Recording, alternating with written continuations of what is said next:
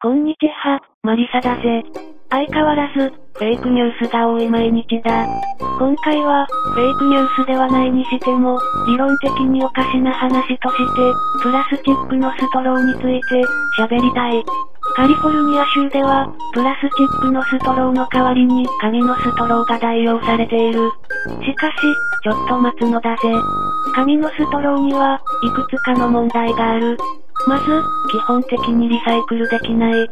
紙は木から作るから、森林を伐採してるぜ。次に衛生上の問題がある。紙はいろいろなものが染み込みやすい。これは改善できないはずだ。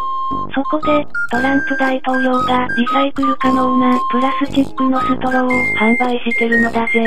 少し高いが、エコとは高いものだ。ウミガメのストローの話は有名だ。あの金が助かり、改善されることを心から願う。しかし、だからといって、紙のストローが良い、というのは理論的におかしい。プラスチックが時には悪いから、直ちに紙の方がいいはずだ、とはならない。フェイクニュースとは言わないまでも、怪しげな話だぜ。フェイクニュースは、一部の事実をもとにして、話を拡大解釈することがほとんどだ。感情的になっている時には、わかりにくいことも多い。人の善意や優しさ、恐怖などの感情につけ込むのが、フェイクニュースの基本だ。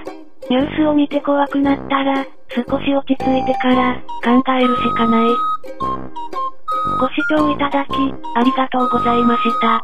間違えている情報はできるだけ修正とかもしていきます。よろしければチャンネル登録などもお願いしたいのだぜ。